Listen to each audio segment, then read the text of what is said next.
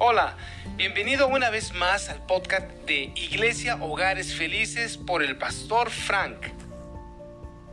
Hola, ¿qué tal? Dios te bendiga, te saludo con el gusto de siempre. Tito capítulo 3 versículos 3 al 5. Porque nosotros también éramos en otro tiempo insensatos, rebeldes, extraviados, esclavos de concupiscencias y deleites diversos, viviendo en malicia y envidia, aborrecibles y aborreciéndonos unos a otros. Pero cuando se manifestó la bondad de Dios nuestro Salvador y su amor para con los hombres, nos salvó, no por obras de justicia que nosotros hubiéramos hecho, sino por su misericordia, por el lavamiento de la regeneración y por la renovación en el Espíritu Santo. Seguir una vida de placer e ir por la vida cediendo ante cada deseo sensual terminará llevando al hombre o a la mujer a la esclavitud. Muchos piensan que la libertad consiste en hacer todo lo que deseen y algunos esperan la mayoría de edad para poder cumplir con todos los deseos de su corazón. Pero esos caminos solamente los llevarán a una adicción a la gratificación sensual.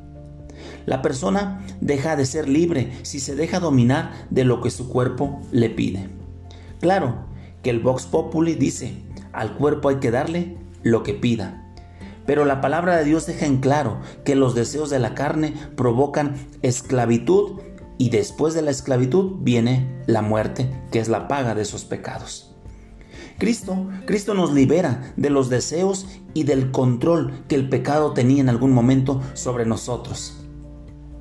Ahora, ¿eres tú liberado? ¿Eres tú también como los personajes aquí narrados, que en algún tiempo atrás fuiste insensato, pero ahora eres libre de la insensatez, que en algún tiempo fuiste rebelde, pero ahora eres libre de toda rebeldía, que en algún momento fuiste esclavo de cualquier deseo de tu carne, pero ahora caminas en la libertad del Hijo de Dios. Pablo resume lo que Cristo ha hecho por nosotros cuando nos salva, pues nos trasladó de una vida en la que estábamos inmersos en el pecado ahora a una vida en la cual somos guiados por su Espíritu Santo. Fuimos lavados de todos nuestros pecados, no solo de algunos. El lavamiento que hace mención aquí se refiere a las aguas del bautismo, como una señal y símbolo de nuestra salvación, pues al hacernos cristianos reconocemos a Cristo como nuestro Señor y reconocemos su obra en la cruz como suficiente para el perdón de nuestros pecados y para nuestra salvación. Nada de esto tiene lugar por haberlo ganado o merecido. Todo, todo es un regalo que viene de Dios. Agradece este día por los regalos que han venido del cielo a ti. Que tengas un excelente día. Que Dios te bendiga. Hasta la próxima.